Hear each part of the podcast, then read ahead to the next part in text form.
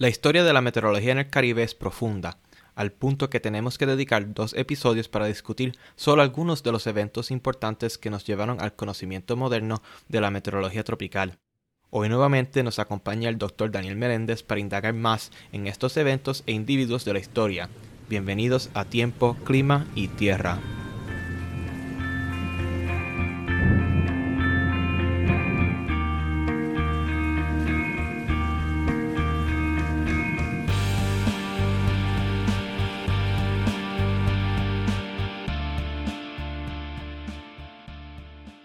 Entonces, de ahí podríamos eh, ir a, la figura de Herbert Real. Herbert Real de por sí fue una figura interesantísima. Eh, ahí referimos al, al artículo del Boletín de la American Meteorological Society, eh, que se publicó en los 90. tengo que buscar la cita, pero la, que reseñaba la figura de Herbert Real.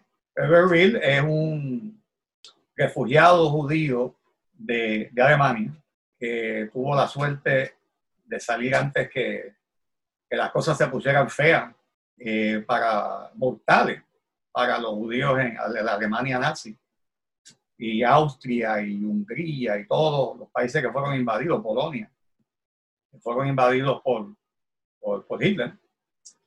Eh, entonces viene a Nueva York, el país, él, eh, si mal no recuerdo, tenía un hermano que trabajaba en cuestiones de joyería y él empieza a trabajar, estuvo un tiempo en eso, eh, después acaba en Hollywood.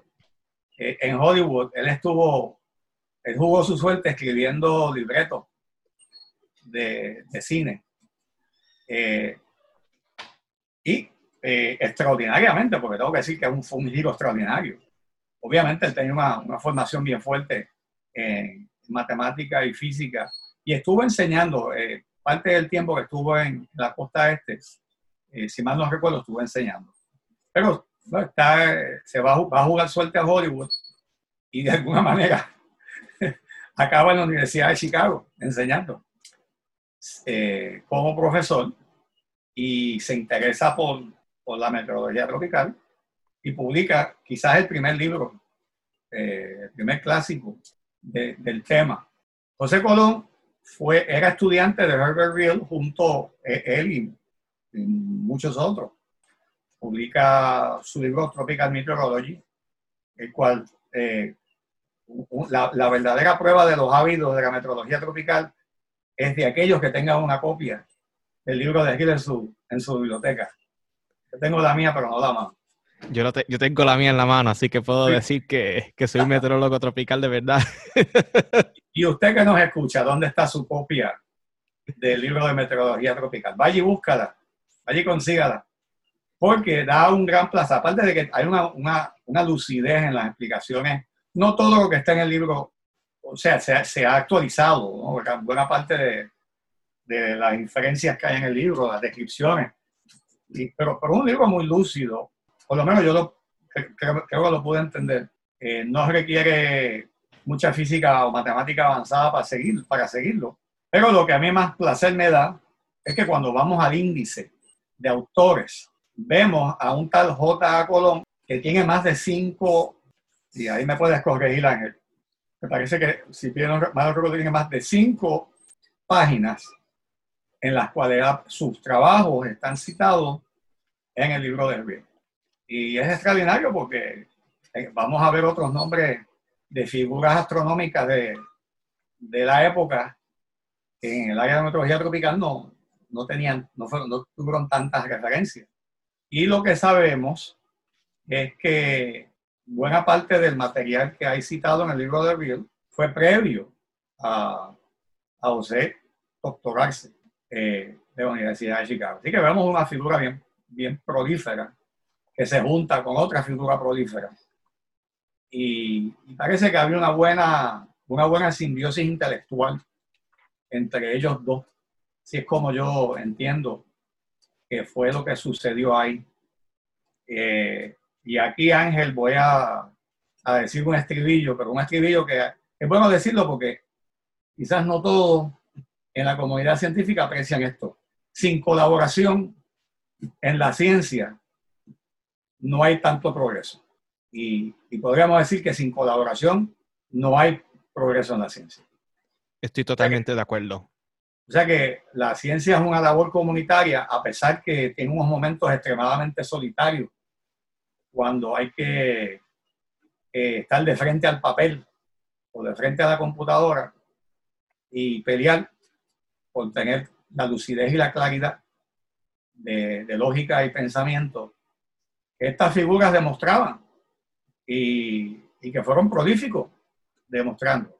Bueno, pues eh, entre las referencias que hay en el libro de, de, de Herbert Real, pues vamos a ver nombres famosos como Carl Gustav Rosby, Fred Saunders, eh, Palmain eh, y muchos otros. ¿sabes? El, el, el, él, él, hizo un barrido amplio de la literatura. Creo que ya eh, eh Joan Simpson, Joan Marcus, creo que ya estaba también, Joan Marcus también, otra, otra pionera de la meteorología tropical. Entonces, eh, eh, José publica eh, artículos, reportes técnicos en la Universidad, Universidad de Chicago, eran contratos, ¿no? eran financiados por contrato la Universidad de Chicago recibía, y que este, después fueron publicados en las revistas de pares. Hace un estudio en el 51 eh, en Puerto Rico sobre la estructura de los vientos en la, eh, sobre la tropopausa sobre Puerto Rico. Ya en el Caribe habían sondeos. San Juan era una de las estaciones eh, más confiables que tiraban radiosonda, los globos, ¿no? Que llegaban, no todos los globos llegaban a 20 kilómetros, pero José hizo un análisis de aquellos que pasaran de 20 kilómetros o más, que ya se entendía que estábamos de, eh, en la altura de la tropopausa. Y, y él saca una, una, una climatología ¿no? de, de, eso, la cual es importante porque parte del ciclón tropical eh, habita eh, esos niveles. En el 53 entonces enfoca su atención a al Pacífico Occidental.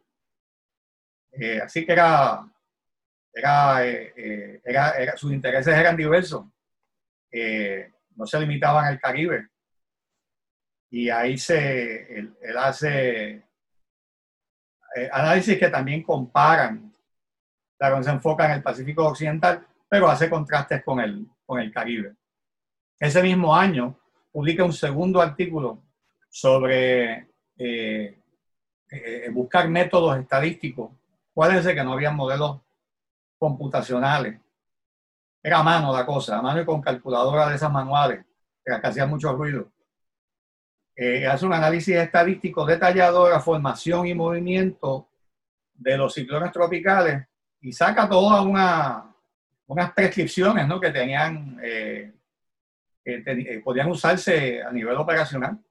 El, próximo artículo es en el 1956 y ya para esa época él obtuvo trabajo con el Weather Bureau. Eh, le hacen una, le dan una plaza de investigador, pero también meteorólogo operacional en la oficina de Puerto Rico, que en aquella época estaba en en lo que ahora es el Museo de, bueno, lo que fue por muchos años después el Museo de la Guardia Nacional de Puerto Rico. No creo que ese sea el, sea el uso que tenga en ese momento, pero es una, es una casa que se construyó a principios del siglo XX en, en Puerta de Tierra, entre los cuarteles de la Guardia Nacional, la Parada 3. Eh, tiene un patio enorme. Pero también estuvieron en Isla Grande, en el aeropuerto de Isla Grande, así que puedo estar, puedo estar equivocado y, esta, y ese trabajo en, el en la oficina del aeropuerto de Isla Grande. Pero ya hay un estudio eh, donde sigue, eh, donde estudia la formación del huracán Alice, donde presenta evidencia del primer huracán que se forma en la temporada fría, es decir, en diciembre.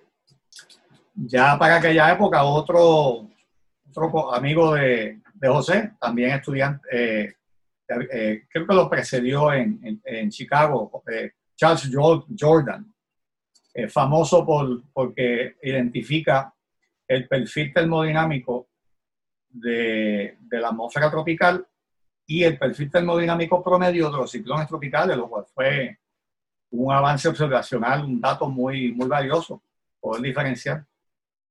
El artículo de, de 56 de, de José, es de la formación del huracán Alice de 1955, con apuntes de otros sistemas tropicales eh, en, en, la temporada fría.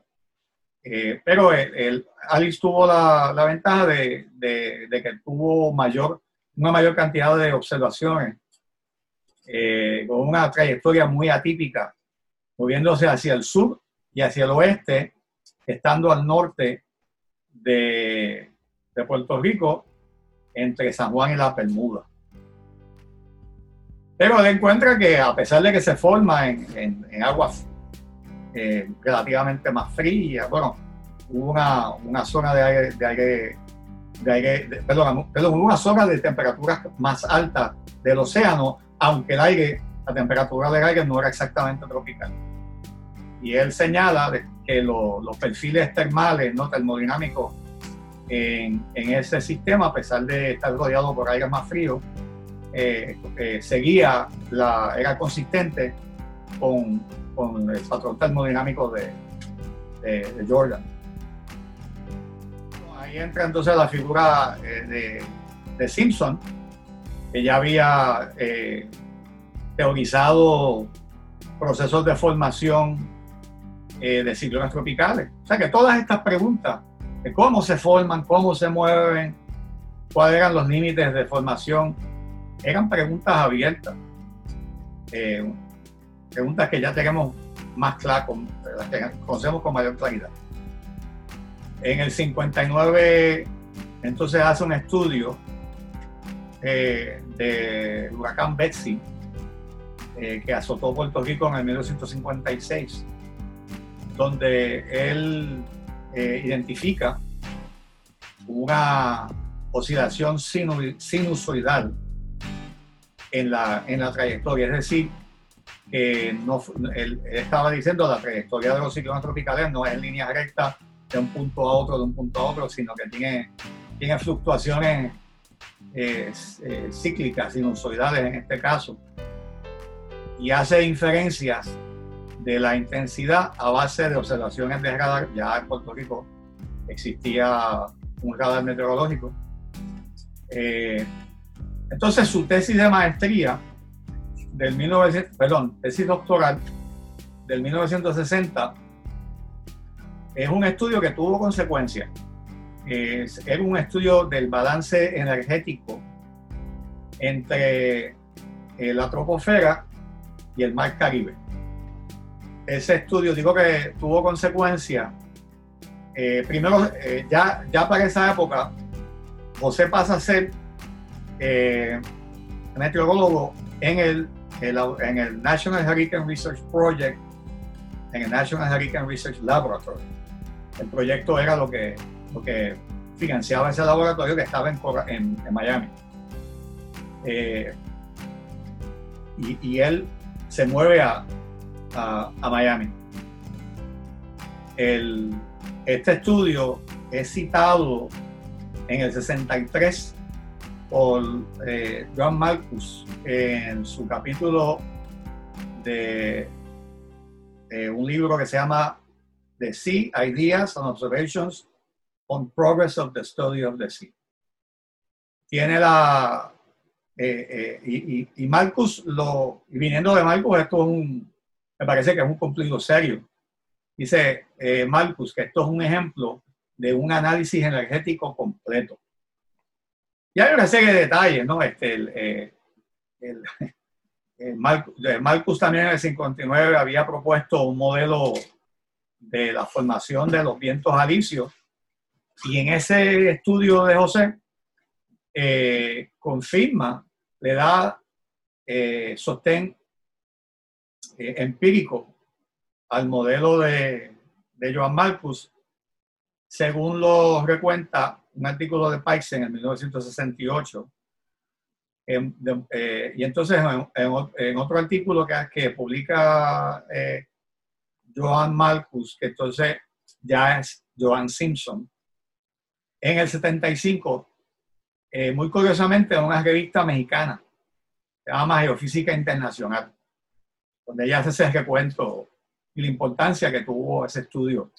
para entender eh, el, intercambio de energía entre el aire y, el océano, y eh, eh, lo cual sigue siendo vigente.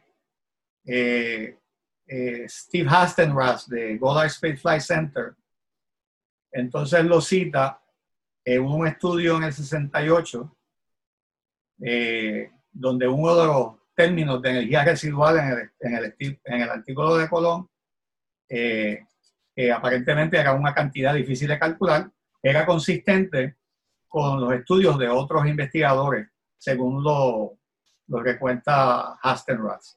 Términos de hallazgos y cómo y la importancia de esos hallazgos eh, en el estudio de, de la meteorología, del intercambio de energía entre el océano y el mar, y sirve de base para los trabajos de satélite, de estimado, estimado de precipitación usando satélites que ocurren posteriormente, ¿no? Por eso es que hay una, el, el, tema se mantiene vigente, porque era importante conocer cómo, cómo era el intercambio de energía entre, entre las nubes, las partes bajas de la atmósfera y el océano. Esencialmente, de acuerdo a un artículo de Jacobs, eh, del, del, de, del Scripps Institute of Oceanography, eh, los números de, del artículo de Colón eran consistentes a un 10% con otros estudios. Y es importante recalcar que hacer un análisis o un modelo energético no es nada fácil y que estos tipos de análisis todavía son relevantes hoy día. O sea, yo, yo veo publicaciones a cada rato de gente aplicando modelos energéticos similares eh, en, espíritu a lo que hizo el doctor Colón con esa publicación. Y todavía se cita ese, esa publicación. Eso es así. Eh, eh, es, decir, es decir, que ese estudio era bien necesario para facilitar el entendimiento de, los sistemas de, de precipitación y de, y de cómo los sistemas que precipitaban o no precipitaban eran detectables. Podían ser detectables por los impactos que tenían en las configuraciones de nubes, en las temperaturas, en los topes de las nubes, en los patrones de viento, dónde estaba la mayor, cómo se movía la energía potencial, la energía cinética a nivel regional. Y uno de los, entonces facilita estudios más específicos, o sea, al tener un estudio regional de, del Caribe de cómo se intercambiaba la energía, pues entonces eh, eh, eh, le iluminaba el camino para entender el intercambio de energía que podían haber entre sistemas tropicales, ciclones tropicales y ese océano, porque ya se sabía, se entendía que esa interacción era importante. Ya para los 60, impulsado por teorías de Irving Landwehr eh, el cual un físico que trabajaba para General Electric, pero creo que Landmuir recibió un premio Nobel, un físico de primera.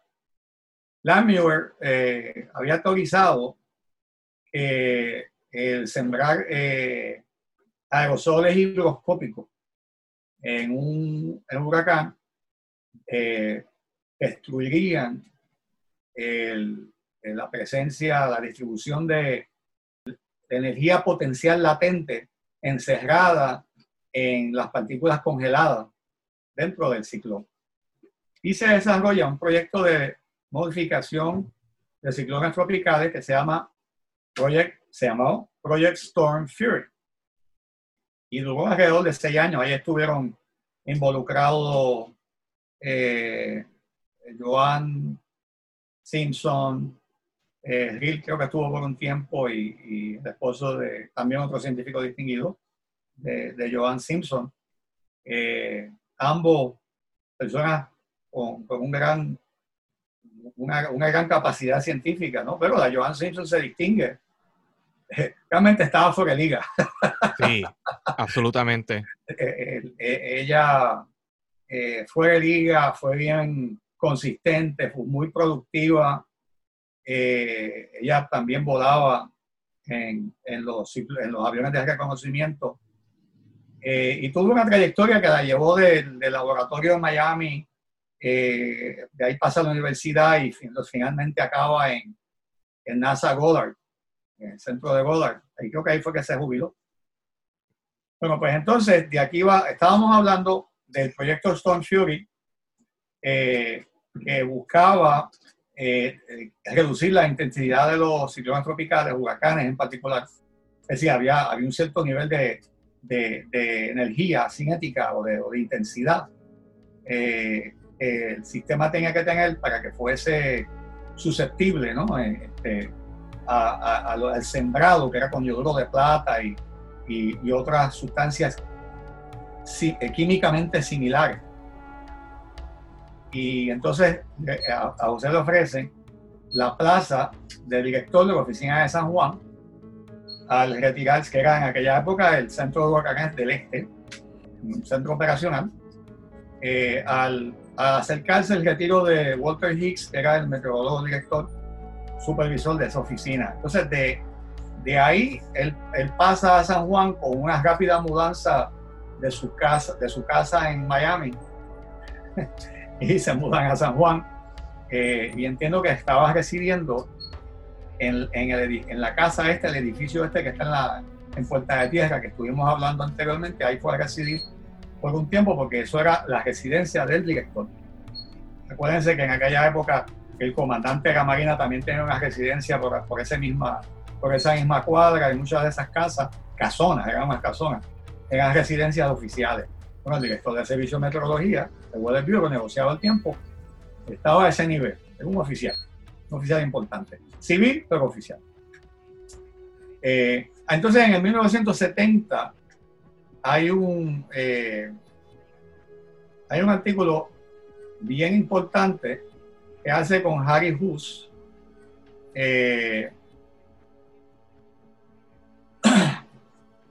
Harry Hus era un empleado del, del Servicio de Meteorología del Negociado del Tiempo en San Juan, analizando el huracán Viula eh, un detalle más de Harry Hus. Eh, Harry Hus fue un meteorólogo de Panamá, eh, graduado de Cornell en meteorología.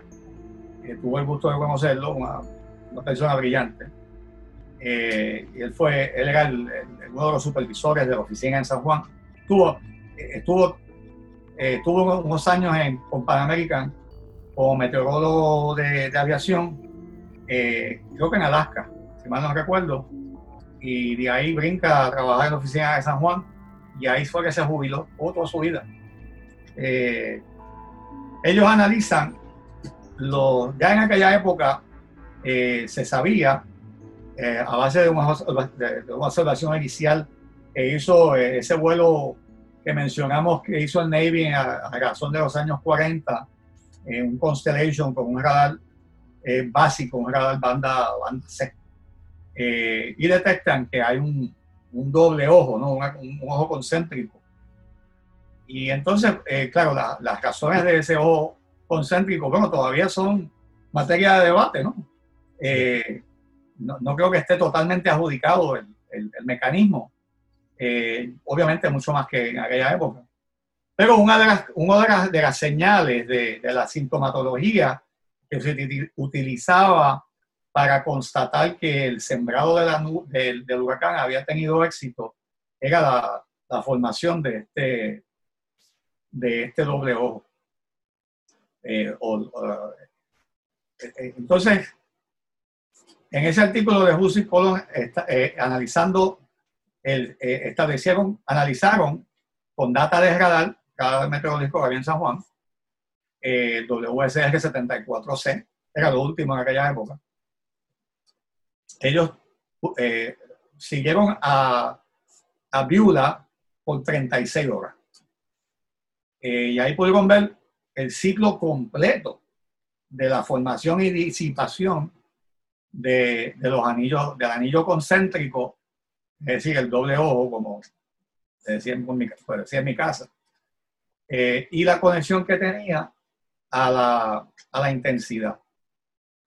Es decir, que fue la primera observación completa, la documentación completa de la evolución de, del ojo de un ciclón tropical.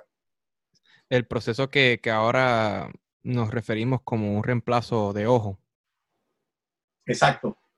Eh, y entonces, para, para, para, precisar mis comentarios anteriores, el, el primer informe civil eh, de revista, eh, o sea, que, llega, que llega a la comunidad científica fue un reporte de, de la Marina eh, de, del huracán Dona en 1960, no en los 40. La primera penetración del huracán fue en los 40, pero el doble ojo fue en el 1960 a una altura de 940 milibaras. Pero el, artículo de Colón es el primero donde, donde se ve la evolución completa. Entonces, eh, artículo subsiguiente, eh, analizando el éxito o carencia de éxito del proyecto Stone Fury, eh, uno de ellos por Hugh Willoughby, que fue director de, del laboratorio de investigación, del laboratorio de huracanes de Miami. Eh, él hace una reseña que está, ha sido publicada. Y hay, unos, hay otros artículos también en, revistas como la del Smithsonian y de Air Space. Y en una de estas es que eh, citan a, a, Willoughby diciendo que esos, no es que no, se, no es que no hubiesen dudas, habían dudas de la eficacia de, este proyecto Storm Fury.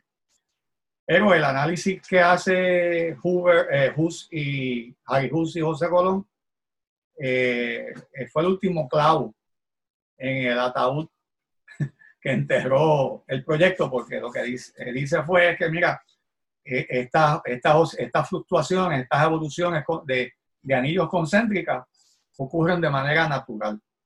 Es decir, que no se podía distinguir el, el, impacto de, del, sembrado, del sembrado de nubes.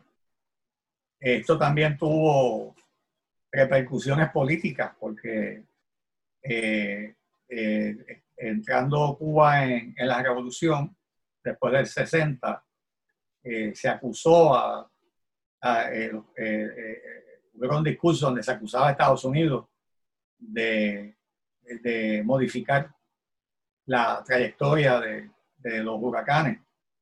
Una acusación muy curiosa porque estoy bastante seguro que los científicos cubanos que tenían una larga, tenían una larga trayectoria, una larga herencia ¿no? en, en, en, ser legos de la meteorología tropical, estudiosos de ella tendrían que saber que eso no era así. Pero ya eso, eso es un, un dato, que esa acusación existe y era, es una, una acusación que se le adjudicó a, al proyecto Storm Fury, que ya entonces para, pues poco después que surge ese artículo, el proyecto desaparece. Es uno de los proyectos más importantes de, de campo, experimentos de campo de la meteorología tropical en el Caribe, eh, pero no el único. Hay una serie de, de otros experimentos. BOMEX eh, se centra en Barbados, eh, un proyecto importante eh, donde se estudia la distribución de energía, el espectro de energía en los vientos, lo cual sirve después para, para corroborar teorías de, de, la, de, la, propagación o lo que se llama la cascada de energía, ¿no? de disipación turbulenta de, de energía en, en, los vientos, lo cual es, eh, suena a algo trivial, pero es bien importante porque, porque tiene mucho que ver con la teoría fundamental de la turbulencia en los fluidos.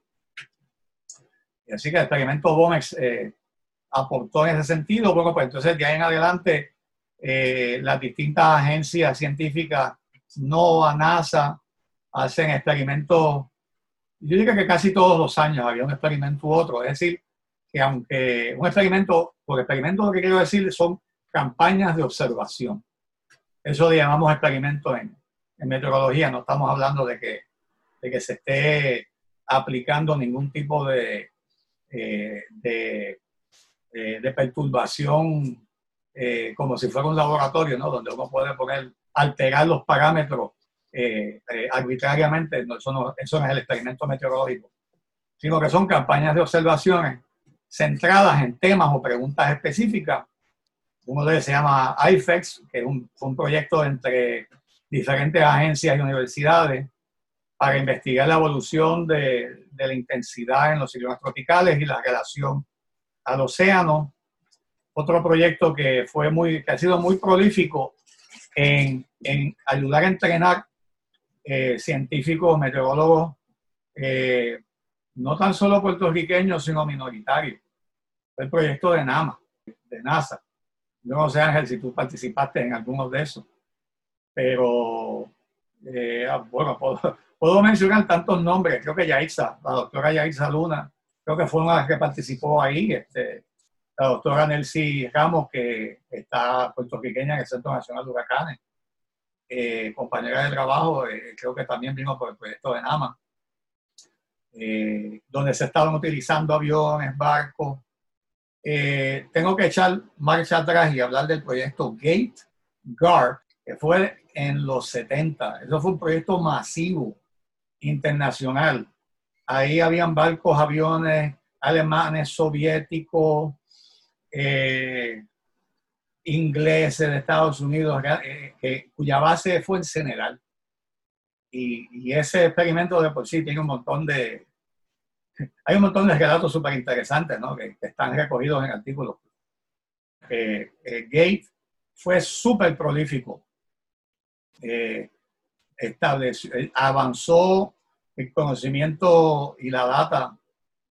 ahí fue donde se, se, se empíricamente se, se demuestra que muchas que las ondas tropicales no son ondas barotrópicas, es decir, que son ondas en las cuales el viento no tan solo varía horizontalmente, sino que también tiene variación vertical, ¿no? Y que hay gradientes de temperatura involucrados en los mismos, eh, aun cuando esas ondas están sobre el Atlántico, cuando salgan de África. Sabemos que, que los procesos eh, de formación eh, sobre el continente son baroclínicos, ¿no? Pero saliendo al Atlántico todavía pues, mantienen características y de ahí surgen los modos mixtos en los fluidos todo siempre puede ser mixto, puede ser híbrido. Son pocos los casos que sean puros, de solamente una manera y, no de otra.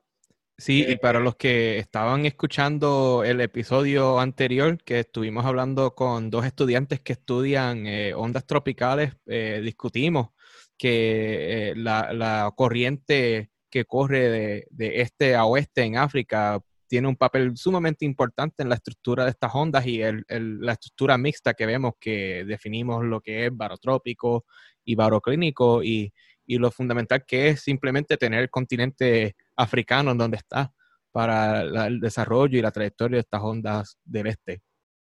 Bueno, pues entonces con la, en la lista esta de estos experimentos, los, mientras más reciente sea el experimento científico o la campaña de observación, pues no tan solo avanza el conocimiento de la meteorología tropical, de los ciclones tropicales, la interacción tú mencionaste hace un, rato en la conversación, eh, el polvo del Sahara, ¿no? Este, eh, eh, que es levantado por el chorro del Sahel, el cual está conectado con oscilaciones climáticas, con la generación de las ondas tropicales que se propagan hacia, hacia el Caribe. Y, eh, me imagino que si la Universidad de Chicago hubiese establecido su escuela en, en, Senegal y no en Puerto Rico, pues igual lo hubiesen tenido que haber descubierto, porque ya ellas vienen de, esa zona. Eh, mientras más reciente es el experimento, pues entonces va a tener una mayor dimensión, una mayor implicación a la formación y entrenamiento de científicos caribeños, meteorólogos del Caribe o meteorólogos que trabajan para apoyar los programas, las observaciones, los avisos y los pronósticos que, que aplican al Caribe. La meteorología siendo una, una ciencia global eh, con diferencias regionales en, su, en, su, en, qué, en qué fuerzas son dominantes. Eh, pero los modelos globales, mientras más precisos son, pues Sabemos, por ejemplo, que los mejores modelos al momento en cuestión de trayectoria, de predecir las trayectorias de ciclones tropicales, son modelos globales. Los modelos regionales no son tan precisos en ese aspecto. Eso es un factoide eh, para, que, para ponerlos a pensar, ¿no? Eh, bueno, pues siguiendo con los proyectos, pues uno de los valores que yo le veo es en, en, el producir capital humano, eh, que, ha permitido el que haya un crecimiento, haya habido un crecimiento en el número de, de científicos y meteorólogos caribeños, puertorriqueños, etcétera, que, que, ahora, que ahora nos vemos. Cuando, cuando yo empecé, era raro ver a más de uno en una conferencia científica, uno o dos. Eh, ya no, acá tenemos una masa. Eso es bien valioso porque son personas que conocen comunidades. Aparte que en, términos de una sociedad que, que se quiere integrar, eso es necesario.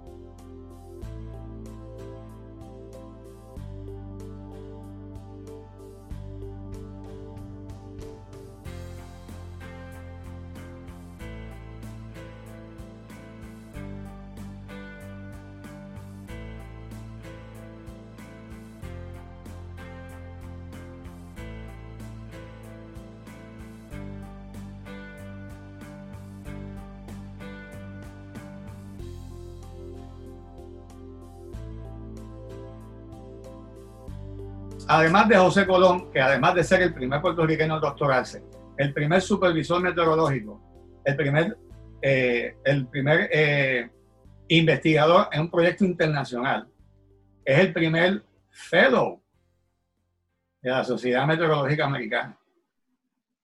O sea, ahí entra la segunda fellow puertorriqueña, Ada Monzón.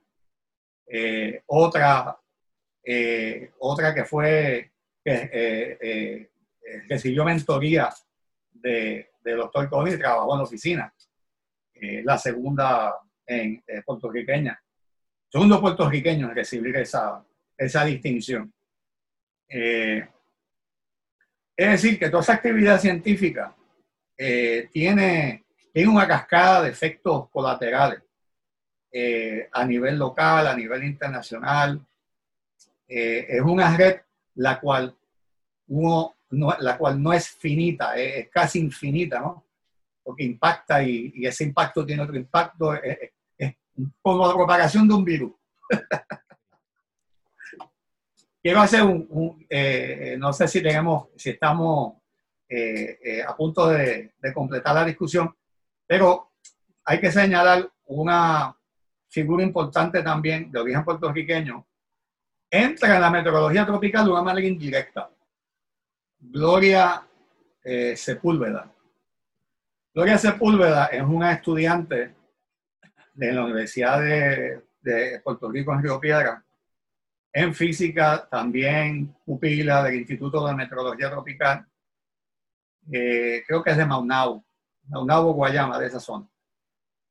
Hay un semestre en que viene Irwin Horwitz de Columbia un meteorólogo distinguido, más, más, que nada un estudiante, un, maestro, un investigador del clima, eh, Horwitz, viene a Puerto Rico, eh, parece que eh, lo trae ya, ya hay una tradición en la Universidad de Puerto Rico de traer este, profesores, destacarlos por un semestre o menos, y viene Edwin Horwitz y se lleva a Gloria para estudiar en, en Colombia.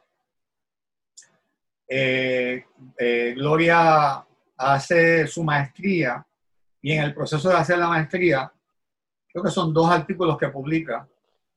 Uno ella, es, uno ella es la primera autor y en otro ella es la segunda autor.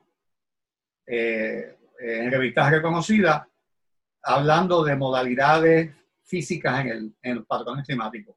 Un estudio más matemático que otra cosa, ¿no?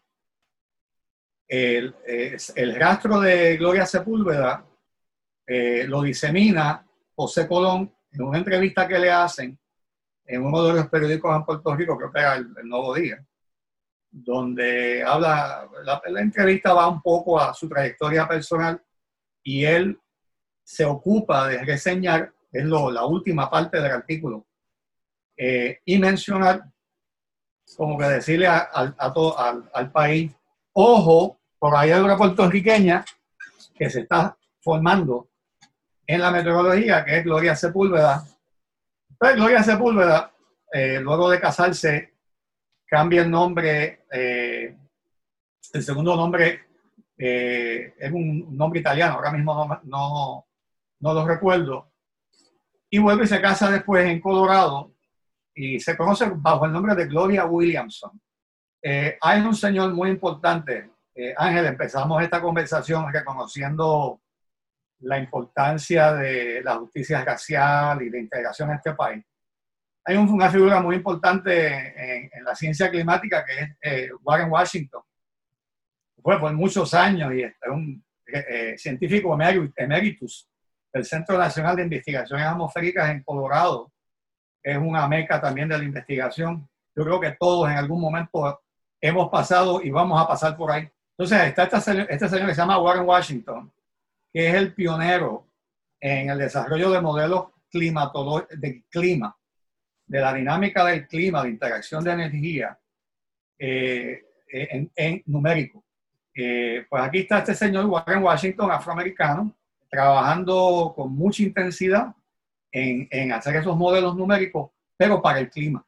Y si vamos a los artículos de Warren Washington, vemos una Williamson, es coautora en una vasta mayoría, de un gran número de esos artículos. Pues estamos hablando de nuestra jibarita Gloria Sepúlveda, que hizo una aportación longitudinal a la ciencia climática y por ende aporta a la meteorología tropical porque el hacer esos modelos cada vez tiene más que el, el, impacto de esos modelos en la metodología tropical cada vez es mayor, no tan solo en descifrar eh, eh, los patrones transitorios, los más permanentes, sino los factores que permanecen de temporada a temporada, las oscilaciones a largo plazo, por qué tenemos periodos de, de, de, una década donde hay poca actividad y entonces otra década con mayor actividad. Eso surge del estudio de la, de la ciencia climática y ahí tenemos una persona como, ah, como Gloria Williamson que aportó. Último que menciona sobre clima es sumamente importante porque si vamos a, ver la literatura sobre cambio climático, el clima de nuestro planeta, yo diría que la mayoría de las preguntas que están vigentes son preguntas sobre el impacto del trópico en el clima y el impacto de las nubes, los procesos transitorios en el trópico, procesos eh, acoplados entre los cielos y la atmósfera. Todo eso son las grandes preguntas que quedan. Así que estoy de acuerdo contigo en el sentido de que actualmente muchos estudios climáticos son estudios que también están avanzando nuestro conocimiento del trópico. Y en ese sentido hay que reconocer la labor de, de Gloria.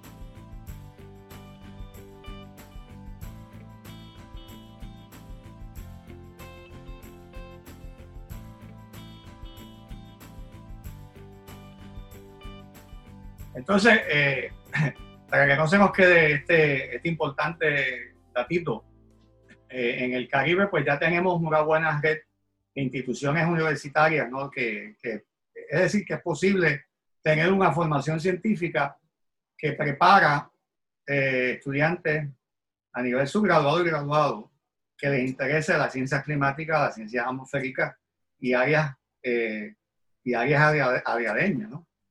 En el caso de, Puerto Rico, pues, eh, yo también les tengo que, tengo que señalar que José, doctor José Colón, eh, tuvo un rol en influenciar a lo que posteriormente es el programa de meteorología que se establece en la Universidad de Puerto Rico en Mayagüez, el cual tú eres un, alumno distinguido. Eh, él hizo un esquema un, memorándum en el 1960 y tanto. Es, ese, ese memorándum lo vi en la oficina, pero le he perdido el rastro, donde él detallaba los cursos. Es decir, él, él había hecho una propuesta donde argumentaba que el programa de meteorología se tenía que establecer en Mayagüez. porque era el sitio idóneo para establecerse eso, no tan solo porque complementaba la actividad en San Juan, pero él puso una serie de cursos, algunos de los cuales se nutrían de, de la Facultad de Ingeniería, eh, eh, mecánica, ¿no? Estudio de fluidos, termodinámica, etcétera. Y eso, bueno, pues años después eh, logramos materializar el sueño de, de don José y dar paso, ¿no? a la creación de ese programa. así también, pues hay que señalar otros programas universitarios, la, la Universidad de las Indias Occidentales, tanto el campus de, eh, creo que es Martinica, eh, que, es parte de Francia, y el, el, campus principal de ellos está en Kingston. Eh, la Universidad de Costa Rica tiene, una, fuerte presencia en, el área de hidrología. igual en Venezuela, no, puedo hablar en nada de las condiciones de esos programas desde el del desde el año 2000 en adelante, ¿no? por los cambios políticos en Venezuela. Pero había una tradición de, de, buenos matemáticos, buenos físicos y había una red de radares meteorológicos en Venezuela. Eh, ahora mismo hay radares en, en toda la área del Caribe. Eh, los cubanos tienen una red, eh, República Dominicana, obviamente el de Puerto Rico, en las islas del Caribe, auspiciado por el, por el, el, CMO, la Organización Meteorológica del Caribe. Eh, hay que, es bueno que los, eh, los, que no, no, estén familiarizados sepan que los meteorólogos, al, hacer una ciencia sin fronteras, eh, a nivel de las Naciones Unidas, la Organización Mundial Meteorológica se organiza en regiones. En el Caribe, en toda la cuenca del Caribe, pertenece a lo que se llama la región 4. Y en la región 4 por, acuerdo entre los propios países eh, que componen la reunión, eh, se establece el Centro Nacional de Huracanes en Miami es el centro el cual va a determinar los pronósticos de intensidad y trayectoria para esa zona del Caribe, no obstante que cada país tiene la, eh, utiliza ese pronóstico y lo interpreta a nivel local los impactos hidrológicos, eh, eh, eh, los impactos más locales, eso es responsabilidad de los servicios meteorológicos nacionales. Pero las trayectorias y las intensidades son por acuerdo de la región 4 de la Organización Mundial Meteorológica, la cual es parte de las Naciones Unidas, para los que no sepan. Eso es un acuerdo entre los países, no es la imposición de nadie, ni es este, un subterfugio, es un acuerdo que se hace y se mantiene con mucho entusiasmo la participación de, esos países. Todos los años hay eh, entrenamientos de varias semanas donde vienen todos eh, meteorólogos de todos esos países eh, y ahí se, se, se, entrena todo el mundo, todos esos meteorólogos, se equipan el conocimiento de manera tal que hay un, un nivel común de conocimiento. Es decir, hay meteorólogos en El Salvador, en Jamaica, en República Dominicana, que todos han pasado por esa escuela, ¿verdad? Todos los escogidos, no es que todos los meteorólogos allí, sino siempre, de todos esos países hay varios que pasaron por esa escuela. Y entonces tenemos organizaciones regionales como la Organización Meteorológica del Caribe, la cual ha sido muy activa y, y muy este, destacada en mantener y aumentar, por ejemplo, el número de radares meteorológicos en las islas del Caribe, lo cual es muy importante impacta los modelos de precipitación, además de mejorar los avisos para esas islas. Para los pronósticos meteorológicos para las Antillas Mayores, la data de los radares de Meteo France de Guadalupe y Martinica eh, son esenciales. Esos radares no, no, nos ayudan a corregir los desperfectos que hay en las predicciones numéricas. Y, y es importante que, que, que, esas instituciones que ahora existen y entrenan hidrólogos, meteorólogos, oceanógrafos se mantengan con vigor. México, pues ahora tiene también una fuerte infraestructura en ese sentido. O sea que la, infraestructura de observaciones eh, ha subido. La, el, el, país quizás que, los dos países que quizás queden en una situación más crítica, pues son Haití y Venezuela. Y en Venezuela, lamentablemente, pues la, eh, no ha sido muy eh, empático con las campañas observacionales y lamentablemente pues le han, negado el acceso al espacio aéreo venezolano de aviones de investigaciones, eh, claramente vinculado con organizaciones científicas como la Fundación Nacional de Ciencia o como el Instituto de Investigación Meteorológica de Alemania. Eh, aun cuando, porque el espacio aéreo venezolano es muy importante, ¿no? Para estudiar las ondas y los disturbios que pasan en el sur, en el Caribe. Eh, y eso se ha, se ha visto fuertemente limitado. Eh, y surgieron, y han surgido, surgido, pronunciamientos anacrónicos desde el punto de vista científico en los medios, eh, no recientemente, pero hace unos años atrás. Pero el resto del, del Caribe, la infraestructura sigue poco a poco, incrementalmente desarrollándose.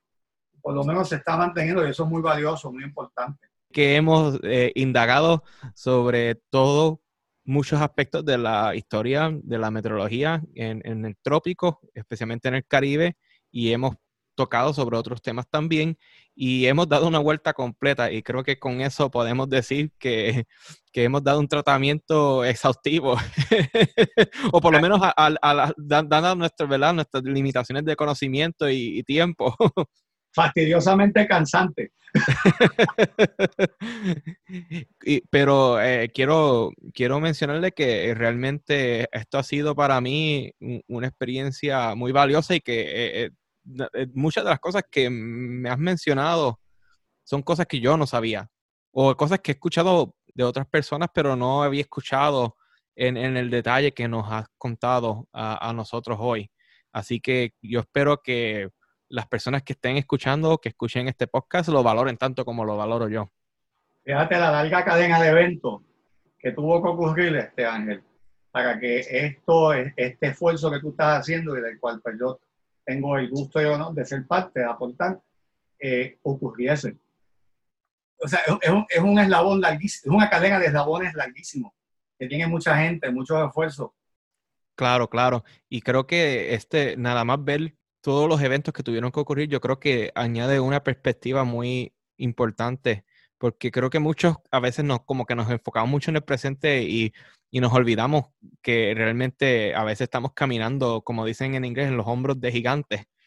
Esto impide a, a, eh, a otros gigantes, a los, a los otros gigantes que van a venir y a las otras personas que son gigantes y que, y que entiendan las relaciones dispares que hay entre una cosa y la otra. Absolutamente. Bueno, doctor, qué bueno haberte tenido y espero que te tengamos en un futuro otra vez para discutir sobre otros temas. Aquí estás invitado eh, para cualquier ocasión. Espero que así sea, ¿verdad? Que podamos seguir teniendo más episodios del podcast en el futuro y tener invitados de diferentes lugares y seguir teniendo estas diversas, estas diversas perspectivas que estamos teniendo hasta este momento. Pues gracias, profesora Adames Corraliza, que siga abriendo camino y que se ensanche ese camino y siga, siga para adelante. Gracias a usted. Y para los que nos están escuchando, nos vemos en el próximo episodio de Tiempo, Clima y Tierra. Chao.